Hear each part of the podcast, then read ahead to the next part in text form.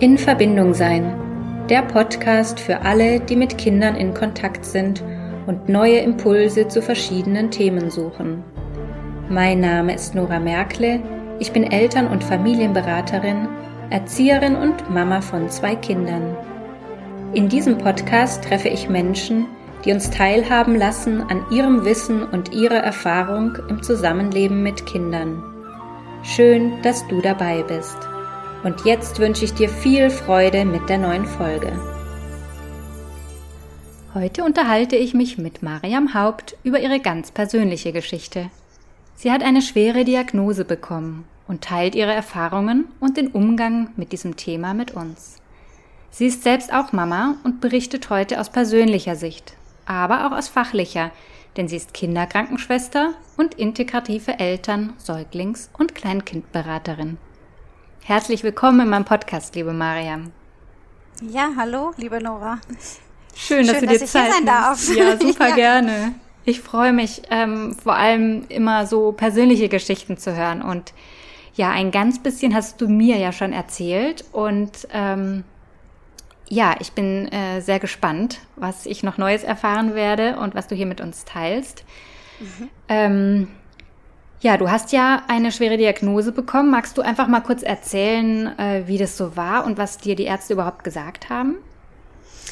Ja, also ähm, die Geschichte ist äh, eigentlich etwas, etwas länger, aber ich versuche mich ganz kurz zu fassen. Mhm. Ähm, das ist so, dass ich über anderthalb Jahre eigentlich eine Auffälligkeit äh, hatte ähm, an der Brust und zu diversen Ärzten gegangen bin, um das abklären zu lassen und ähm, schlussendlich mir eine Überweisung gegeben wurde äh, für den Psychologen, dass ich eine Hypochonder sei.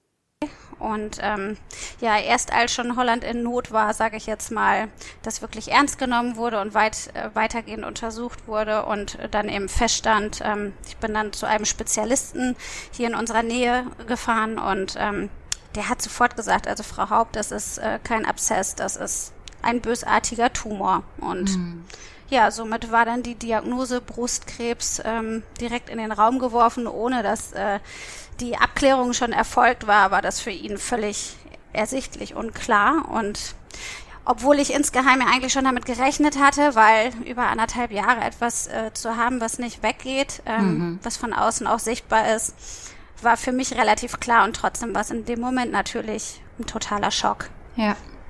Ja. Genau. Hm. Und ähm, ja, also ich, ich versuche mich da immer so ein bisschen reinzuversetzen und denke, okay, also ich kriege jetzt sowas gesagt, so und, und dann? Also wie. Und, und dann. ja, genau. Also bist du dann nach Hause gegangen zu deiner Familie und äh, ja, wie bist du damit umgegangen? Wie hast du es deiner Familie, deinen Kindern mitgeteilt und auch wie haben sie reagiert? Genau, also in dem, in dem Moment selber war meine Mutter dabei, glücklicherweise. Also wahrscheinlich, weil ich einfach schon äh, diese Intuition hatte und mhm äh, gewusst habe, dass da nichts Gutes auf mich zukommen wird. Mhm. Und ähm, in dem Moment, wo er das gesagt hat, war meine Mama dann auch dabei und ähm, ja, ich kann mich an den Moment gar nicht mehr so ganz viel erinnern. Meine Mutter spiegelt es nur ganz oft und ähm, sie sagt, ich hätte in dem Moment einfach nur äh, geschrien, was mit meinen Kindern ist. Ich hätte den ganzen Raum zusammengebrüllt. Ich weiß auch noch, dass der Arzt den Raum verlassen hat und mich okay. und meine Mama damit alleine gelassen hat. Hm. Weiß nicht, ob er vielleicht überfordert war mit meinem äh, mhm. Ausbruch, aber genau. Und ähm, ja, meine Mutter hat meinen Mann dann angerufen aus der Untersuchung heraus. Ähm, und ja, wir sind dann abends hier alle zusammengekommen und die Kinder waren natürlich auch dabei. Und ich weiß noch, dass mein Mann und ich uns dann zurückgezogen haben und erstmal alles rausgelassen haben und geweint haben. Und mhm. ja, genau. Aber er, er konnte das ganz gut auffangen in dem Fall. Ja, ich, er war auch natürlich sehr geschockt und mhm. ähm, wir haben erstmal alles einfach äh, rausgelassen. Also da war gar nicht so viel mit Auffangen, sondern mhm. wir haben einfach erstmal allen Gefühlen freien Lauf gelassen und haben versucht, nichts wegzudrängen. Genau. Mhm. Und deinen Kind oder euren gemeinsamen Kindern, wie habt ihr es denen dann gesagt? Ähm, wir haben erstmal äh, ein paar Tage vergehen lassen und ähm, ich muss dazu sagen, ich war nicht von Anfang an so gefestigt, ähm, wie ich das mittlerweile bin. Mhm. Also ich habe am Anfang einfach die Augen zugemacht und ich wollte weder wissen, was genau für einen Tumor ich habe, noch wie meine Prognose ist. Ich habe immer gesagt, ich mache erstmal die Augen zu, mache äh, die Therapie, die jetzt nötig ist und dann gucken wir weiter. Was ich im Nachhinein jetzt so nie wieder machen würde, aber das ist ja auch ein Prozess und man mhm. verändert sich. Und ähm, mein Mann und ich, wir haben das Gespräch mit den Kindern zusammengeführt und ähm, er hat aber das Wort übernommen. Also ich war dabei und ähm, ja, er hat das Wort übernommen, hat den Kindern eben, also die waren zu der Zeit vier und sechseinhalb mhm. und haben es altersentsprechend auch äh, getrennt erklärt. Mhm. Das äh, finde ich ganz wichtig, aber da können wir auch gleich nochmal drauf eingehen. Und haben erstmal gesagt, dass ich eine Krankheit habe, ähm, die Krebs heißt und dass die mit starken Medikamenten behandelt werden muss und dass ich eben die Haare verlieren werde. Und die Kinder waren eigentlich relativ ruhig. Ich glaube, mhm. der Kleine hat gar nicht die Bedrohung gesehen. Mhm. Und ähm, der Große hat Fragen gestellt und für den war das aber relativ schnell dann erstmal vom Tisch. Mhm.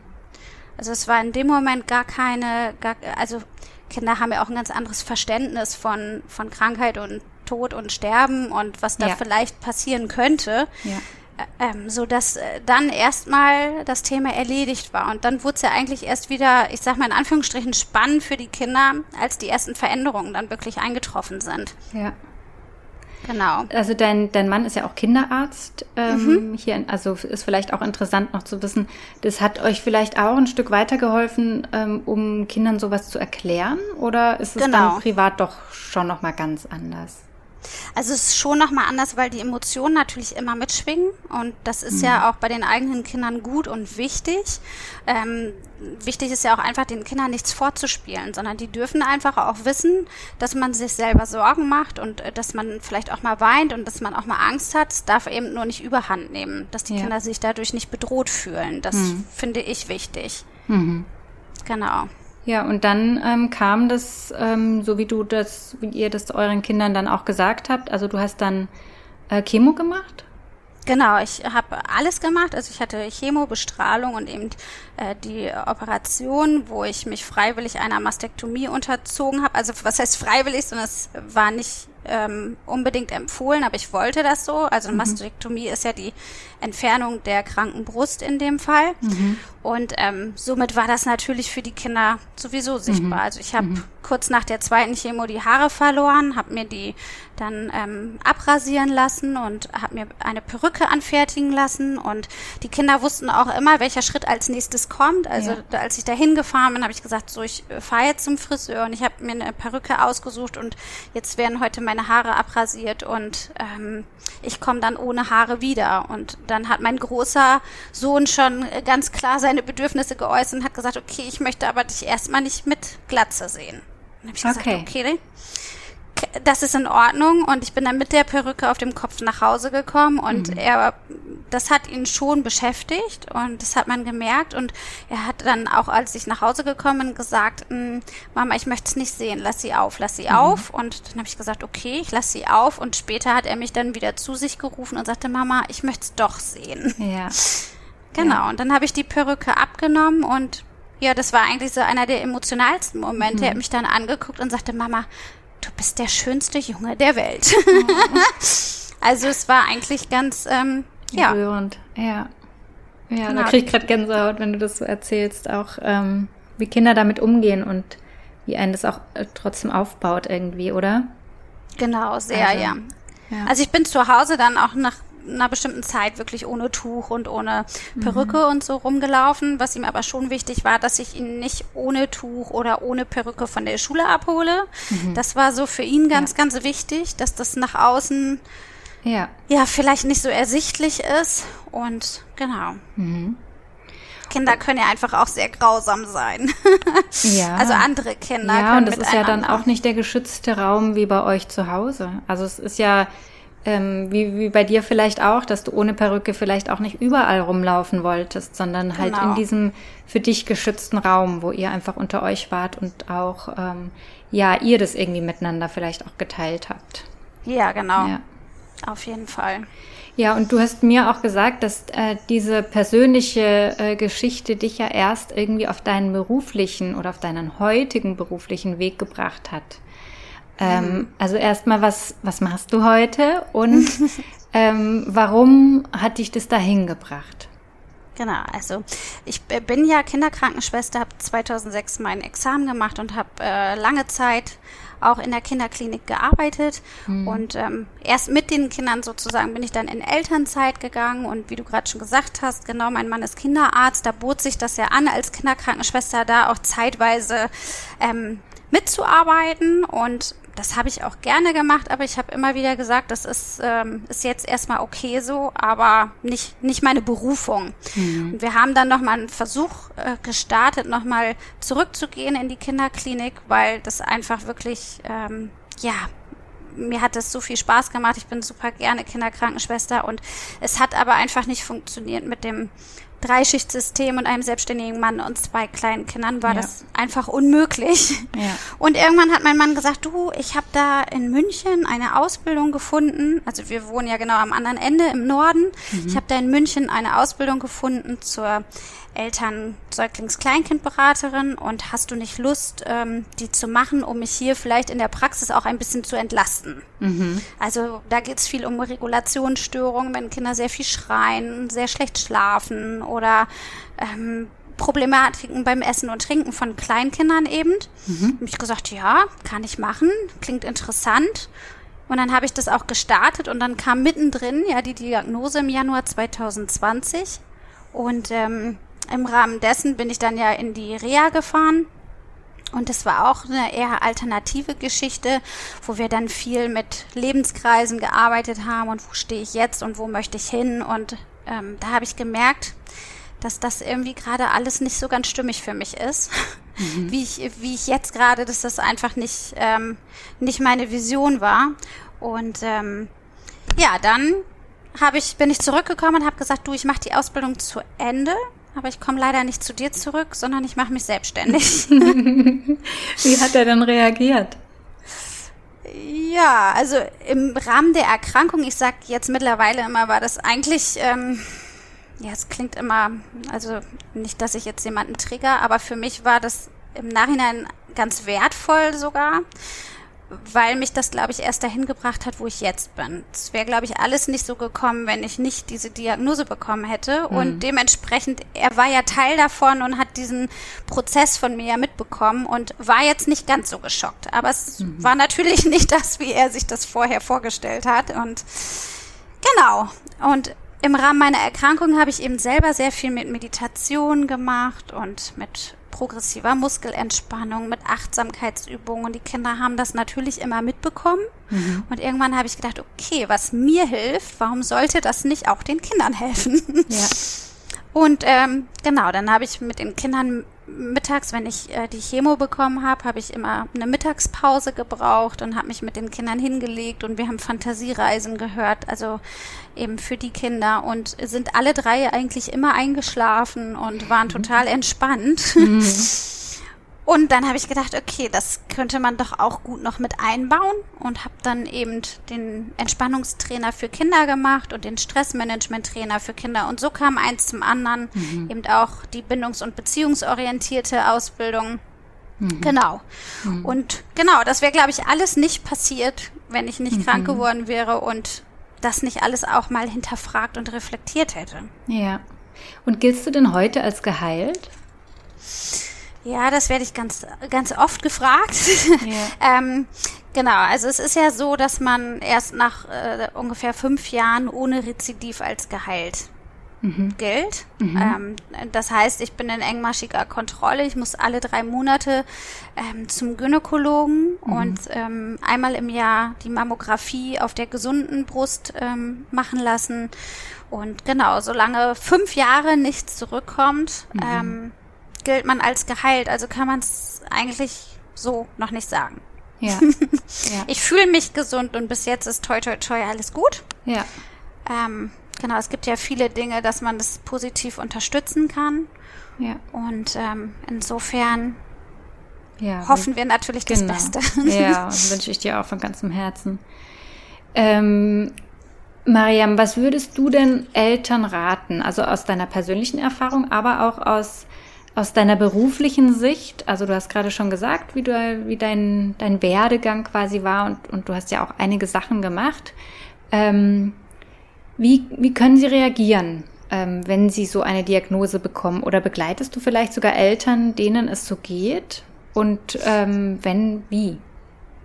Also erstmal äh, ist es ja so, dass jeder, das habe ich in meinem Umfeld sehr gemerkt, also ähm, es ist ja immer um das Thema, um das es sich gerade bei einem selber dreht, das wird ja auf einmal ganz präsent. Also ich habe vorher nie mitbekommen, dass jemand in meinem Umfeld auch erkrankt ist und als ich dann mhm. erkrankt war, mhm. hatte ich das Gefühl, irgendwie es sind ganz viele Frauen um mich herum, die auch Brustkrebs haben. Ich habe ganz, ganz viele auch ähm, in meiner Umgebung kennengelernt und habe auch da festgestellt, jeder geht anders äh, mit so einer Botschaft eben um. Betroffene reagieren einfach immer ganz unterschiedlich. Die einen verleugnen, die anderen gehen in die Verdrängung, der nächste ähm, geht in den Aktionismus oder auch andere sind ganz passiv in ihrer Haltung, dass sie eher resignieren oder sich ausgeliefert fühlen. Und ähm, ja, im Laufe der Zeit muss einfach jeder Erkrankte sich dieser Realität stellen und die Erkrankung annehmen und auch die Folgen annehmen und sich an die neuen Lebensumstände anpassen. Von daher kann man das gar nicht so ganz genau sagen, was man, was man raten kann. Also es gibt nicht die richtige Art. Ja. Ähm, nicht hilfreich ist jedenfalls, äh, wenn man auf Dauer verleugnet oder auch verharmlost, ach, ist mhm. schon nicht so schlimm, oder dass man sich eben selbst die Schuld gibt oder auch selbst Mitleid, das hilft einfach nicht weiter. Mhm. Und ähm, Genau, hilfreich kann einfach sein, wenn man sich eben informiert und wenn man dann irgendwann auch übergeht, in die Verantwortung zu kommen. Also, dass man erstmal wie gelähmt ist, ist völlig normal. Mhm. Ähm, aber dass man dann eben äh, die Verantwortung für sich selber übernimmt, sich im Zweifel auch Unterstützung sucht, ähm, ja. eine gute Selbstfürsorge betreibt. Ähm, was ich auch als ganz wichtig empfunden habe, ist einfach toxische Verbindungen auflösen. Also es gibt, man merkt in dieser Zeit einfach, ähm, dass einem manche Menschen oder manche Umstände nicht gut tun, ähm, dass man da reflektiert und einfach sich auch nochmal neu sortiert und guckt, ähm, wo man vielleicht seine Situation noch ein bisschen optimieren kann. Mhm. Genau. Also äh, Gesundheit ist ja auch ähm, ist ein Gleichgewichtszustand, sage ich immer, zwischen Körper, Geist und Seele. Es geht ja nicht nur die Erkrankung, die im Körper ist, sondern eben um alles, was drumherum ist. Ja. Das finde ich immer ganz wichtig. Und ja, aus beruflicher Sicht kann ich einfach nur empfehlen, sich eben damit wirklich auseinanderzusetzen und alte Glaubenssätze auch ähm, zu hinterfragen und gut in sich hineinzufühlen und auch gut für sich zu sorgen. Und da gibt es ja ganz, ganz viele Möglichkeiten auf unterschiedlichen Ebenen. Hm. Ja. Ja, und sich gegebenenfalls einfach auch jemanden suchen, der einen da ähm, gut begleiten kann. Also muss ja gar nicht irgendwie jetzt ein Therapeut sein oder eine genau. Beratungsstelle, sondern das kann ja auch manchmal einfach die Schwester, der Bruder, die Mama ähm, oder eine gute Freundin sein, die das ähm, gut mit auffangen können, ähm, die vielleicht auch nicht so sehr emotional involviert sind, dass sie es ähm, zu ihrem machen. Ne? Also das ist ja manchmal dann auch die Gefahr, finde ich. Ja, ich, ähm, genau das wollte ich gerade sagen. Ja. Genau, das ist natürlich bei Menschen, die einem nahestehen.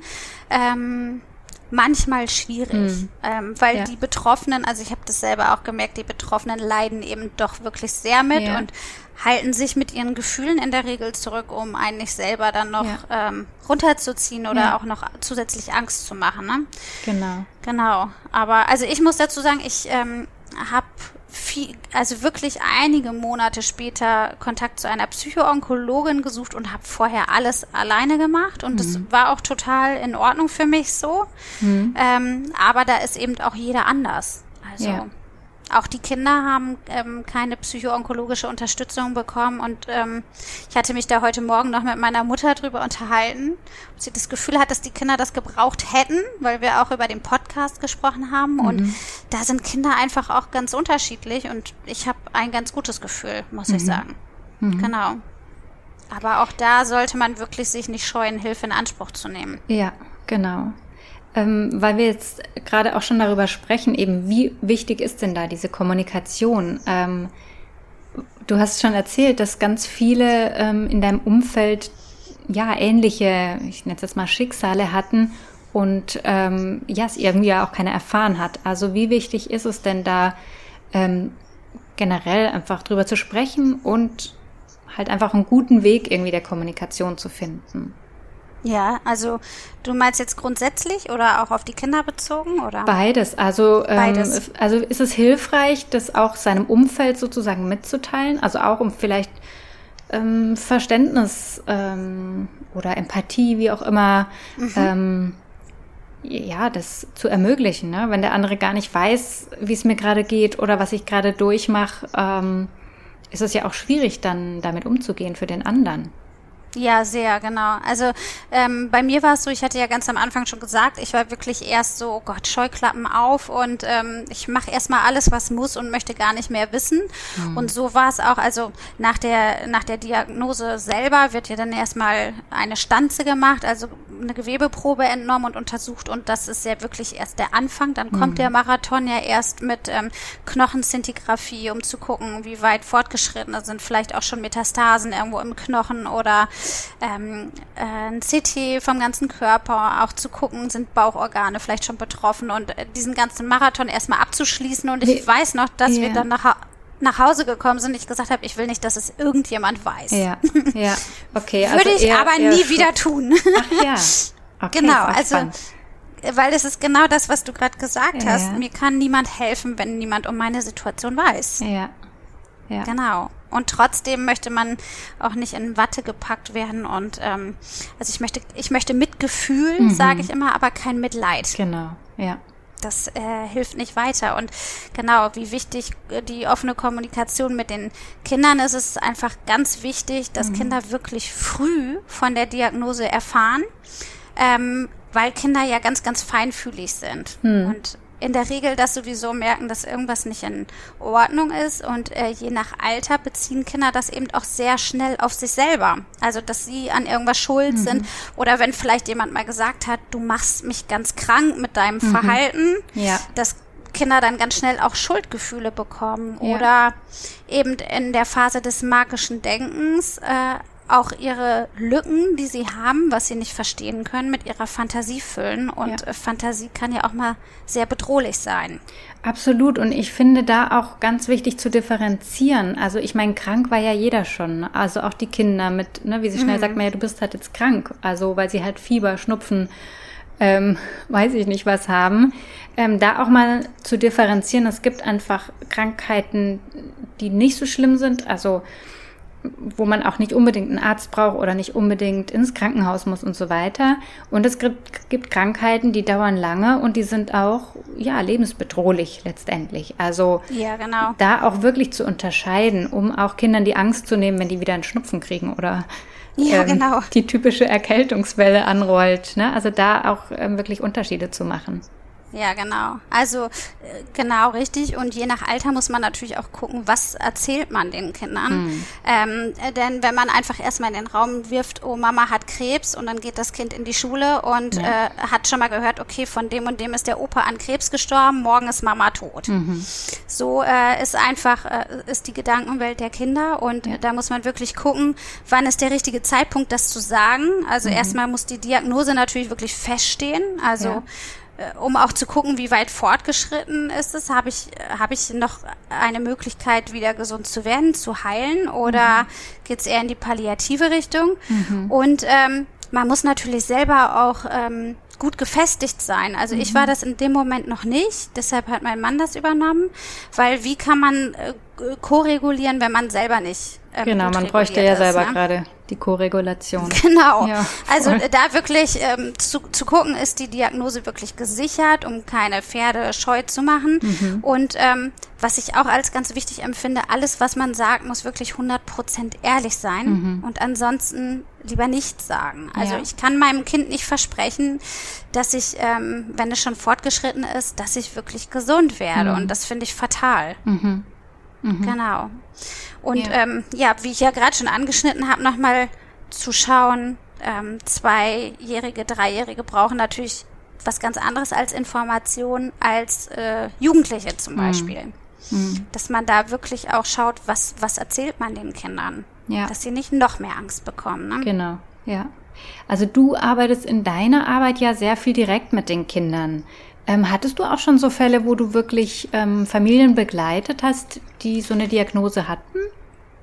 Äh, ich habe schon Familien begleitet, die mit dem Thema äh, Tod und so weiter äh, sehr konfrontiert waren, ähm, mit dem genau demselben Schicksal wie ich es jetzt habe, mhm. nicht. Mhm. Aber es ähnelt sich ja doch sehr. Ja, Alles. Ja. ja. Genau. Und, und wie, wie würdest du dann mit diesen Kindern umgehen? Also erstmal ähm, ist, äh, arbeite ich primär in dem Fall dann mit den Eltern zusammen und äh, also mit den Eltern erstmal, mhm. ähm, um den Eltern wirklich äh, zu vermitteln, dass sie ihren Kindern, also was sie ihren Kindern vermitteln. Oft kommt sowas wie, wir müssen jetzt stark sein. Da sage ich immer, wir, wir müssen erstmal gar nichts. Also mhm. Also jedes Gefühl, das da ja. ist, ist ja okay. Ja. Ähm, und wenn ich mit den Kindern dann in Kontakt komme, ermutige ich die Kinder einfach auch wirklich offen Fragen zu stellen. Und das Wichtigste ist erstmal zuzuhören. Also wirklich ein offenes Ohr mhm. zu haben und Interesse zu zeigen, ohne das zu bewerten. Also ohne zu sagen, irgendwie jetzt ist mal genug mit der Heulerei. Mhm. also mhm äh, ist ja in, in den seltensten Fällen so. Aber manchmal sind eben die Eltern auch wirklich mit den Emotionen überfordert. Und hier können die Kinder natürlich alles rauslassen. Die können mhm. alles sagen. Jedes Gefühl ist in Ordnung und dass man wirklich Verständnis auch zeigt und dass man sich Zeit nimmt für aufkommende Gefühle. Das, das braucht man unbedingt. Und ganz oft sieht man eben auch ganz, ganz tapfere Kinder, die dann aber plötzlich ein bis zwei Jahre nach der Akuttherapie psychisch doch sehr einbrechen, also mhm. die dann auffällig werden, ja. die das in dem Moment wirklich gut machen. Und ich merke das auch bei meinen Kindern, die fangen jetzt an und jetzt sind es ja gut zwei Jahre, zweieinhalb Jahre her, dass ähm, die Diagnose kam. Jetzt kommen die vielen Fragen. Mhm. Hättest du auch an Krebs sterben können? Mhm. Das haben die damals nie, also damals, ja. klingt so weit weg, aber ja. das haben die zu dem Zeitpunkt nie gefragt. Ja. Nie. Interessant. Ja, ja, und dann zu schauen, was sind Signale, dass ähm, also nach zwei Jahren rechnen viele einfach gar nicht mehr damit und sagen, ja. boah, meine Kinder haben das super gemacht, aber da nochmal zu gucken, was sind wirklich dann auch Anzeichen, mhm. ähm, wirklich zu gucken, wenn sich was drastisch verändert. Also das sind so Anzeichen, die die immer mal sein können, auch wenn Mobbing in der Schule ist oder sowas. Mhm. Also wirklich ähm, feinfühlig zu sein, depressive Verstimmung oder wenn Kinder plötzlich nicht mehr gut schlafen, das aber eigentlich immer gemacht haben. Mhm.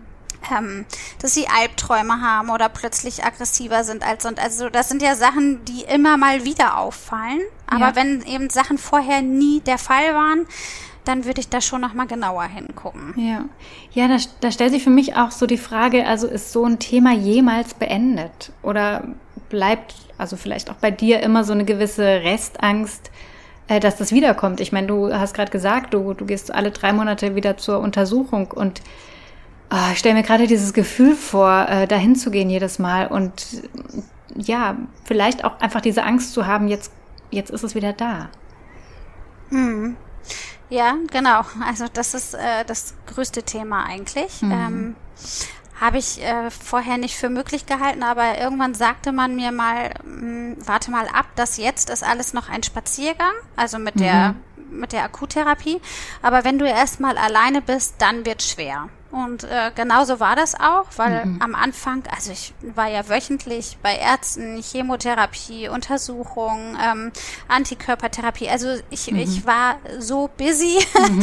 wie mhm. eigentlich noch nie. Ja. Ähm, und es ist tatsächlich so, ist die Akuttherapie vorbei, ist man erstmal alleine. Und ich finde, da muss man wirklich aufpassen, dass man in kein Loch fällt, ähm, weil dann kommt die Angst. Hm. Und wirklich auch vor den Kontrollen ähm, muss ich schon immer sehr an mir arbeiten oder es ist auch für die Familie die anstrengendste Zeit, die, Wo die Woche schon vor diesem Termin. Mhm. Also die Restangst bleibt immer und ähm, es bleibt auch in der Familie immer Thema. Also ja. ja, es ist nie ganz abgeschlossen. Ja, und da dann auch wieder zu differenzieren zwischen, also äh, deiner Angst und der Angst der Kinder oder des Partners, mhm. ähm, ist sicher auch nicht so einfach, oder? Nee, genau. Also ich habe immer das Gefühl, die Kinder nehmen das gar nicht als so gravierend wahr. Also mhm. ich habe das Gefühl, die denken jetzt, okay, Mama ist gesund. Mhm. Ähm, die merken es dann an meiner Verstimmung. Ja. Also da muss ich immer selber sehr gut äh, achtsam mit mir und meinem Akku umgehen, ja, das dass man ich. dann eben ja. ganz feinfühlig ist und auch nicht ungerecht ähm, mhm. reagiert. Ne? Also weil in der Zeit ist man schon immer sehr angespannt. Mhm. Ja. ja. Also da ja, meinen größten Respekt, echt. ja, ähm, danke. Ja, ich bin ja, ich bin ja ein großer Fan so von, von kleinen praktischen Dingen oder Übungen äh, im Alltag, gerade ähm, was Mamis und natürlich auch Papis angeht. Da ist die Zeit ja immer ganz knapp. Ähm, mhm. Also so Kleinigkeiten oder sogenannte Kleinigkeiten, die man gut einbauen kann im Alltag. Also hm, beispielsweise jetzt im Umgang mit Ängsten. Hast du da mhm. äh, ein paar Impulse, die du uns mitgeben kannst?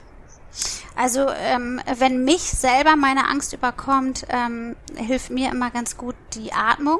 Also mhm. erstmal, wenn es wirklich ganz schnell gehen muss, wirklich einfach die Hände auf den Bauch zu legen und wirklich bewusst in den Bauch zu atmen, darauf zu gucken, wie der Bauch sich hebt und senkt, dann sind die Gedanken schon mal, ähm, ja, also ein bisschen, man ist ein bisschen rationaler. dann ähm, die 5-4-3-2-1 Übung. Ich weiß nicht, ob dir das was sagt. Nein. Genau, also ähm, das ist äh, abends zum Beispiel ganz gut, wenn das Gedankenkarussell anfängt oder in der Nacht, wenn man mhm. aufwacht und äh, das Karussell anfängt sich zu drehen. Ja. Ähm, fünf Dinge, die ich sehen kann.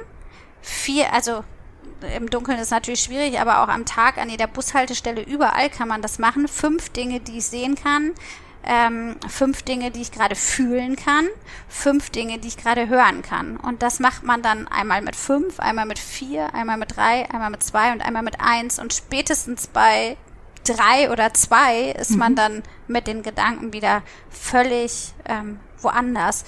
Und dann gibt es noch unendlich viel. Also die 4-7-8-Atmung, auf 4 einzuatmen, bis 7 zählen die Luft anhalten, auf 8 ausatmen. Das sind alles so Sachen, die einen sehr schnell wieder regulieren und die man auch schon tatsächlich gut mit Kindern machen kann. Mhm.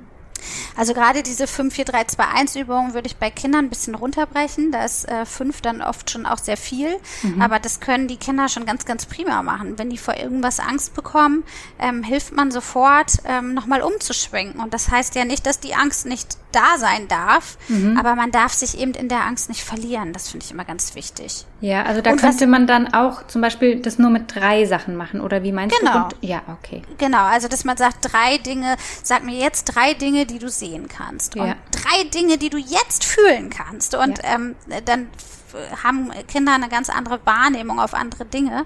Mhm. Und äh, wie gerade schon gesagt, die, Angst darf ja da sein. Man mhm. muss nur eben schauen, dass man sich daran nicht so verliert, dass ja. es nicht so überhand nimmt. Ne? Ja. Und was immer geht, ist einfach erstmal ein Glas Wasser zu trinken, mhm. weil das ja den Vagusnerv äh, beruhigt und ähm, genau. Mhm.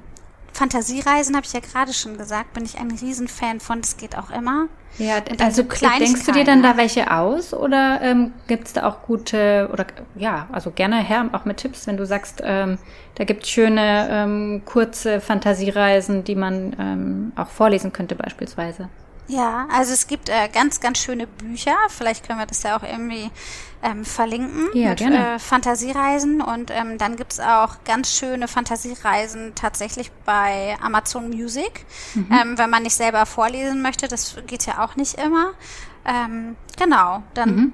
Übungen für die progressive Muskelentspannung gibt es tatsächlich auch schon für ganz kleine Kinder. Das biete ich ja auch in den Kursen an, in den Entspannungskursen für Kinder und in den Stressmanagementkursen für Kinder. Ähm, man unterschätzt das immer, aber kleine Kinder sind da ganz, ganz aufnahmebereit schon und ganz willig, da auch wirklich mitzumachen. Mhm. Das ist natürlich alles kindgerecht, aber ähm, genau, und dann gehen natürlich so Kleinigkeiten für Kinder jetzt, also wenn du auch für Kinder noch was äh, wissen magst, ja. Man Mandalas ausmalen zum ja. Beispiel, ja. Ist, ist sehr entspannt. Oder auch eben die Atemübung, Bewegung ist bei Kindern ja auch sehr, dass es sie auf andere Gedanken bringt. Also die einen brauchen eher die Beruhigung und die andere eher ähm, die Aktion. Das ist ja ganz unterschiedlich. Ja, und für die Erwachsenen hat sich ja immer sehr, ich weiß nicht, ob du es kennst, die EFT ist ja eine Klopftechnik. Mhm, mh. Aber das kannst du gerne ähm, noch kurz erklären für die. Genau, also EFT ist ja die Emotional Freedom Technik, wo man eben mit, äh, mit ähm, dem Zeigefinger und dem Mittelfinger die zwölf Meridianpunkte abklopft. Ähm, und das ist, um Stress und körperliche Beschwerden einfach zu lindern und um aus dieser Akutsituation rauszukommen. Mhm. Man hat dann wie so Mantren, die man sich sagt beim Klopfen. Und ähm, da muss man sich natürlich langfristig mit beschäftigen. Das ist jetzt nichts, was bei einem Mal eben, ähm, was einem, also was einem sofort hilft, ja. sondern da muss man wirklich auf Dauer dann auch am Ball bleiben und ja. das machen. Ja. Für die Akutsituation sag ich immer, ist die Atmung, finde ich, das Einfachste. Ja. Ja, weil es erstmal auch wenig, ähm, ich sage mal, Hintergrundwissen erfordert, ne? Genau. Ja. Genau. Da braucht man nicht viel zu, zu lernen oder zu machen und man kann es immer und überall machen, weil es ist so, jeder, der wirklich schon mal ähm, diese Verlustangst selber gehabt hat, ähm, weiß, dass man sich schnell darin verlieren kann. Und da braucht mhm. man wirklich was, was einen möglichst flott aus dieser Situation rausholt. Genau, ja. Ja, danke, Mariam. Wir sind schon fast am Ende. Ich habe ähm, noch eine Frage. Also, was sind so aus deiner Sicht die größten Herausforderungen ähm, im Alltag? Also, wenn jetzt ein Familienmitglied schwer erkrankt. Mhm. Das ist eine gute Frage. ich äh, versuche mich da zu, zurückzuerinnern, was für mich, ähm, also was für mich sehr schwierig war. Ich bin selber sehr, sehr aktiv mit mhm. den Kindern und ähm, viel unterwegs und wir machen ganz viel und Fußball spielen und ähm, das war natürlich erstmal schwer, weil nach der Chemotherapie war da nicht ganz so viel möglich. Ja. Also diese Zerrissenheit, ähm, irgendwie an den alten Sachen sozusagen festhalten zu wollen, aber auch gleichzeitig zu wissen, okay, es verändert sich jetzt hier einfach mhm. was im Alltag. Und ähm, ich kann mich ja auch nicht verstellen. Also ich habe trotzdem Fußball gespielt und bin auf dem Trampolin rumgesprungen. Ich glaube, ich bin trotzdem noch sehr, ähm, wo glaube ich auch einige sehr gestaunt haben, aber das geht eben nicht immer und es ist ja auch nicht gut immer über seine Kapazitäten zu gehen. Ne? Ja. Und dann einfach auch ähm, im Alltag so die Kinder immer schonen zu wollen, das ist halt auch nicht möglich. Der Alltag ja. verändert sich und man muss ihn neu gestalten. Auch mal Dinge so anzunehmen, wie sie eigentlich vielleicht nicht in das Konzept passen. Also meine Kinder haben auch mehr ferngesehen mittags oder abends, ähm, wenn ich einfach diese Pause brauchte. Hm. Wenn ich alleine mit den Kindern war und es einfach nicht mehr ging und da dann wirklich auch loszulassen und zu sagen, es kommen auch wieder andere Zeiten und manchmal ist es eben auch einfach anders. Ja. Und dann gibt es einfach auch so viel Positives, also was man, äh, was plötzlich anders ist und vielleicht auch besser ist. Also nicht alles, was neu ist, ist ja schlecht. Ja. Ja, also sich auch zu öffnen für die Veränderung, die stattfindet. Auf jeden Fall. Also ja. vorher hätte ich, wäre ich wahrscheinlich nicht so unbedingt auf die Idee gekommen, mich äh, mit meinen Kindern vier und sechseinhalb hinzulegen und Fantasiereisen zu hören. Und das war einfach eine ganz äh, intensive und, äh, und kuschelige Zeit. Und ich glaube, dass wir da auch wirklich nochmal noch näher zusammengerückt mhm. sind, als wir es vorher schon waren. Mhm. Genau. Wie schön. Mariam, alle, die zu mir in den Podcast kommen, bekommen eine Schlussfrage von mir. Das ist oh. auch immer die gleiche. Und das ist, was würdest du der kleinen Mariam aus heutiger Sicht sagen? Mm, was würde ich der kleinen Mariam sagen? Ähm, ich würde sagen, du musst keine Angst haben. Ich bin bei dir. Ich nehme dich an die Hand und ähm, alles hat einen Sinn. Mhm. Schön. Danke, dass du das mit uns geteilt hast und ähm, ja auch so offen darüber gesprochen hast. Ähm, ich könnte mir vorstellen, dass es viele gibt, die ähm, sich vielleicht auch Begleitung wünschen in so einer Situation. Magst du mal noch mhm. kurz erzählen, wie man, wie man dich finden kann oder erreichen kann oder dich anschreiben kann? Ja, genau. Also meine Homepage ist äh, ganz einfach. Äh, sie ist www.mariam-haupt.de. Da findet man eigentlich auch alles ähm, was ich mache. Und bei Instagram und Facebook bin ich unter mh-elternkind-coaching zu finden. Mhm. Genau. Ja, das ja. werde ich dann auf jeden Fall noch verlinken. Dann kann man mhm. dich erreichen. Genau. Ja, ich danke dir also, sehr für deine Zeit. Ich danke Marianne. dir. Ich danke dir. Schön, dass ich ein bisschen erzählen durfte. Ja. Ähm, ich denke immer, äh, gerade von Leuten, die Erfahrung damit gemacht haben, ist das, glaube ich, auch ganz wertvoll. Hätte ich mir damals auch gewünscht. Absolut. absolut. Und deswegen genau. ist es so, so wertvoll auch, ne? wenn es Menschen gibt, die ähm, ja sich auch irgendwie trauen, das zu teilen. Das ist ja nicht nur äh, schön, man zeigt ja auch einfach eine, eine sehr, sehr verletzliche äh, Seite von sich. Ja. Und das braucht auch ein bisschen Mut, finde ich. Und deswegen danke ich dir von ganzem Herzen, dass du ja dich getraut hast mit mir zu sprechen. Ja, ganz lieben Dank, Nora. Es hat mir viel Spaß gemacht. Danke dir. Tschüss, Mariam. Tschüss. Schön, dass du heute mit dabei warst. Ich hoffe, dass du Impulse mitnehmen konntest.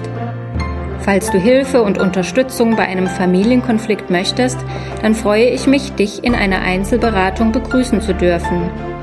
Alle Infos dazu findest du auf meiner Homepage in verbindung-sein.de. Ich freue mich auf dich. Bleib in Verbindung, deine Nora.